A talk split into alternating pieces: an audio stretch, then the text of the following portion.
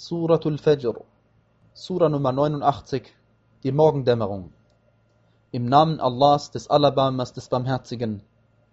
Bei der Morgendämmerung und den zehn Nächten und dem geraden und dem ungeraden Tag und der Nacht, wenn sie fortzieht, ist darin ein ausreichender Schwur für jemanden, der Klugheit besitzt?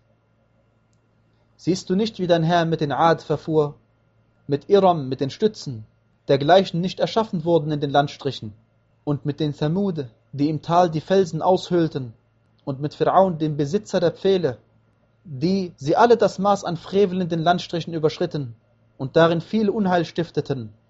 Da schüttete dein Herr auf sie eine Geißel von Strafe aus. Gewiss, dein Herr wartet ja auf sie.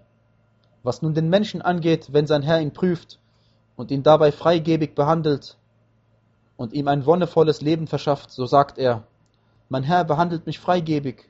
Was ihn aber angeht, wenn er ihn prüft und ihm dabei seine Versorgung bemisst, so sagt er, mein Herr setzt mich der Schmach aus. Keineswegs. Vielmehr behandelt ihr die Weise nicht freigebig und haltet euch nicht gegenseitig zur Speisung der Armen an. Und ihr verzerrt das Erbe. Ja, ihr verzerrt es ganz und gar. Und ihr liebt den Besitz. Ja, ihr liebt ihn voll und ganz Keineswegs, wenn die Erde eingeebnet, ja platt eingeebnet wird, und dein Herr kommt, und die Engel, Reihe um Reihe, und herbeigebracht wird an jenem Tag die Hölle, an jenem Tag wird der Mensch bedenken, wie soll ihm dann die Selbstbesinnung nützen? Er wird sagen, o hätte ich doch für mein jenseitiges Leben etwas vorausgeschickt.